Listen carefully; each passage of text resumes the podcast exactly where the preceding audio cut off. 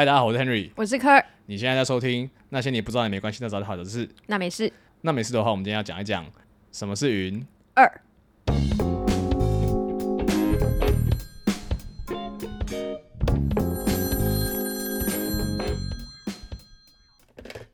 啊，因为上一集实在讲的太长了，所以我打算把它分上下两集来讲，免得大家听一听就睡着或者没有听到我们要讲的东西。所以这一集就继续来讲一讲基于上一集我们提到的那些原理原则啊，那些分类方式啊，云的种类啊，那我们有没有一些比较实际的例子？我们简单做一下上一集的一个同整。上一集我们聊了什么是云，什么是伺服器，还有云的种类分成呃，现代云的服务，我们大致上可以分为三种，就是 infrastructure as a service、platform as a service 跟 software as a service。好，大家有兴趣的话，中文可以自己查，应该是什么什么级服务，什么什么级服务这样子。对，那它的最大的差别就是，呃，管理需要的程度不同，还有你有的弹性有所不同。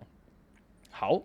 那这个时候呢，相信大家听这些原理原则都有一点累，所以我们来举一个比较实际的例子哦。比如说呢，呃，最刚刚我提到嘛，三间大头，全球最大的云端公司就是亚马逊、微软跟谷歌。那这三家呢，就刚刚说的三种服务，它通通都有。好、比如说我们以 Google 举例好了。Google 它最有名的，大家最听过的就是什么 YouTube 啊、Google Maps 啦、Google Google Ads 啊，啊、Google Ads、Google Calendar 这些东西，这些东西就是所谓的 SaaS（Software as a Service）。它卖你的东西，你我们这些使用者使用到的东西，就是它卖给我的那个 so 呃那个 software 或是那个 application。那它这个东西，你想要控制它后面的 data 是哪里来的嘞？或是你想要控制它，呃，你就是想要 Google Map 它就是全部都用粉红色的表示，不行。对吧？你没有这个弹性在，因为它就是 Google 这家公司它组好的一个包装给你了啊，没办法动。对，那同时呢，Google 他们除了 YouTube 这些大家都会知道的东西之外，他们其实还有一个平台叫做或者一个主要业务叫做 Google Cloud Platform，叫做 GCP。那这个上面他们就是去贩售所谓的云端服务。那大家可能比较听过就是 Google 的 AI 很有名，那他们 AI 就有提供比如说 Infrastructure service 或是 Platform as Service 这样子的方式。那它可能是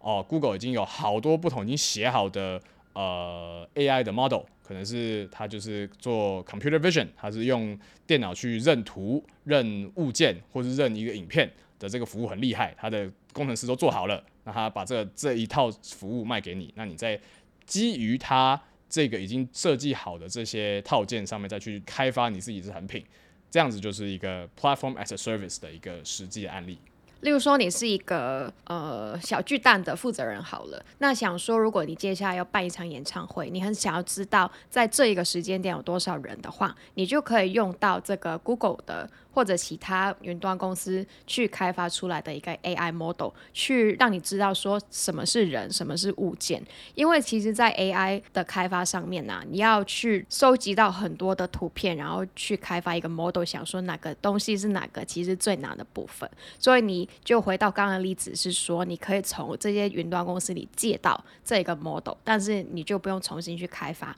但是它可以根据你的呃商业的需求去做到一个高度的 customization 的。那之后的话，就会是 IaaS 的部分。IAS 好无聊、哦、IaaS 就是 IAS 好无聊哦。I IAS 就是像，我觉得对一般观众来讲，IaaS 应该是最难。这应该哎最难对对对很很远哦。我觉得 IaaS 就是这几家科技大头的化身啊，它的基础建设就是你可以都用这三家公司的大机器去做嘛，你不需要自己再去买一台 Windows Server 摆在自己家里，你可以用 AWS、用 Microsoft 啊、用 Azure、用 GCP 去做到所有的事情。然后你把它拿来干什么，就是你自己决定，然后自己负责任就可以了。我们是真的要举一些例子的话，就是比如说，你可以在云端上面存东西嘛。那存东西的方式有千奇百怪不同的方式，因为你要存图片、存文字、存影片的方式都不一样嘛。那这格式都不一样，或是你需要的容量不一样，你需要的考虑的东西不一样。那这个东西上面有不同的选项可以让你选。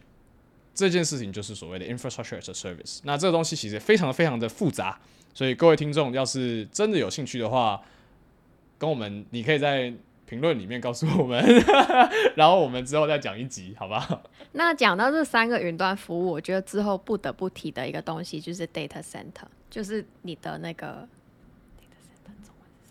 资料中心就不得不提到一个东西叫做资料。资料中心。那很多人其实会问说，你的资料中心放在哪里啊？因为这是一个在科技里面很神秘的话题哦。是说我们其实是连我们自己待在科技或者某家科技公司里面，也是会不知道自己的资料中心放在哪里的。为什么会这样呢？因为其实刚刚我们说嘛，这个云端的云端服务的本质就是你各位公司跟这些大头去借机器，所以这个机器在哪里就超级重要嘛。要是有心人士去知道了这些 data center 这些资料中心的位置，他就可以去对这些地方做很多奇怪的事情嘛。他就偷晚上偷剪电线啊，他就把那些交通堵塞啊，或是他就拿炸药去炸那边啊。那他总之我想要造成社会动荡，我就去炸所有的 data center。所以这些这些资料中心的位置就非常的保密，而且每一我相信呃我之前我待的空科技公司是啦，我相信每一家他们对于这个进入 data center 的这件事情都有非常严格的治安管控，那就是物理层面上，就大家会看到那种拿枪的那种保全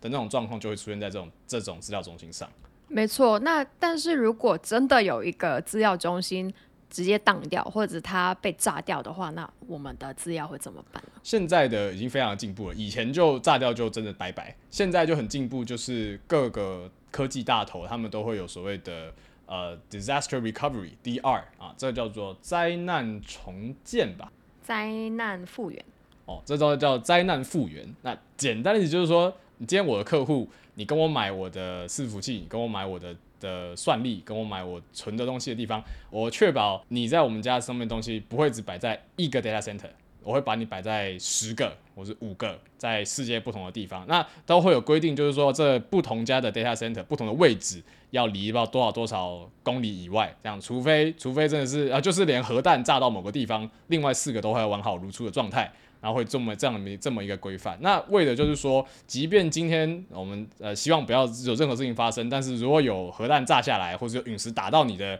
资料中心的话，其他四个都还是可以稳定的工作，你都还是可以继续上班。直白的讲，就是如果你的电话被偷了之后，你就是会很悔恨，说你自己没有做 backup 嘛。但是如果在一个呃云端服务的层面的话，就是这些公司就已经先帮你做好你的 backup 备份了。没错，这就是这是企业里面备份的概念。好，我另外其实还有想要讲的一个点呢，就是哦，我刚刚讲这么多啊，好像云端就是一个企业的最佳解嘛，就是大就既然这么好，大家干嘛不都用呢？那这个相信如果是在听的科技业的朋友就会心有戚戚焉，就是说，对呀、为什么不用呢？那其实我们我想要就是简单的解释一下，在我们在科技里面遇到的挑战。那如果有人对科技有兴趣的话，之后这个也可能是你会遇到的挑战。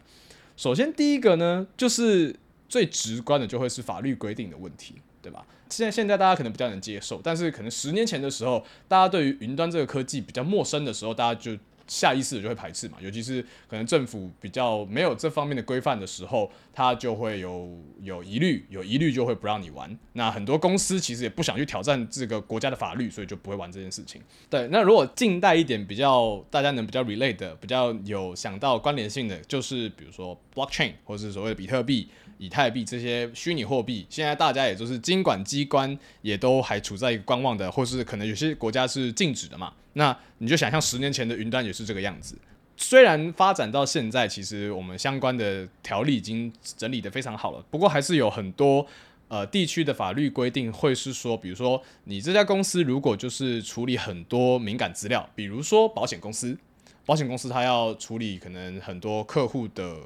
电话，或是他的地址，或是身份证字号，它就它、呃、有些地方就会规定说，哦，你保险公司的资料不可以上云。还有其他例子，就是可能医院呐、会处理很多病人的资讯，还有就是其他的政府机关，其实也是存到很很多可能纳税人的资料等等，那他们的治安管理的要求就会比较高一点了。另外还有一个很经典的例子，就带到我第二个要讲的点，就是台积电。好，大家都听过台积电是台湾的科技龙头嘛，是台湾之光，对吧？但台积电其实也没有，呃，也不是全部都有上云，他们有部分的上云，但他们也不是全部的有上云。为什么呢？就是因为台积电，首先大家都知道台积电台湾之光嘛，它是不可以有任何一天不在工作的嘛，对吧？大家那个十万青年十万干，居居加班救台湾，对吧？这个这这个这么样恐怖的不是恐怖，这么这么样需要二十四小时、三百六十五天全年无休的一家公司，他是不可能接受他有一天他的任何一天哦，他的公司会需要呃。停止或是需要暂停去做设备更新或者维修的嘛？所以那大家想思考一下，原本我可能是自己在公司里面摆了三百台 server，现在有一天我要跟微软，比如说我要跟微软借 server，那势必我就要告诉大家说，哎，大家动作暂停，我们现在开始把我们家里面的资料丢给呃上传到微软的伺服器上面，所以可能会需要大家有一天或是一个礼拜的时间，大家啊其实不用那么久，呃一天的时间大家就都不能工作，因为我们要把这些东西。搬上去，搬完之后，大家继续开始工作。那你能想象台积电要是有一天停摆，全世界的全世界的经济会被拖垮多严重吗？但这不是只是台积电会遇到的问题啊。那为什么其他公司会愿意做这个可能停摆一天到一周时间这样的决定呢？通常一个成熟的企业里面，它通通常会分成几个不同的 update track，就是它可能会先针对某一部分的。机体进行呃有一部分的资料，有一部分的机器进行升级跟维修，它可能就是处在一个我只能有七十 percent 运作的一个状态，而不是完 one hundred percent 运算。那台积电的状况就第一个呃至这至至少我听说的是这么样子，就是第一个他们没有办法七十 percent 的的方学，他们七十 percent 就完蛋了。第二个点就是他们本身的企业的设备其实是不相容的，或再直白一点，它的网它的设备就根本不能连网路。对吧？他可能有一些，他有治安的疑虑，他就是担心说有任何的任何外泄的可能性都不可以，所以我就整家公司的设备都不能联网啊。那这种情况下，那他就没办法上云了嘛。那通常这样的疑虑的话，在公司里面是谁做决定的？通常这种决定，呃，如果有 CTO，应该就是 CTO，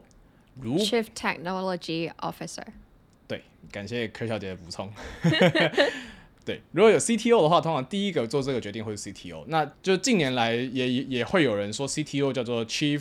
Transformation Officer，对，就是做企业的数位转型。不，总之都好，总之就是会有这么一个部门，这么一个老大去拍板决定我们这家公司的呃基础建设啊，或是跟科技相关的东西要做什么事情。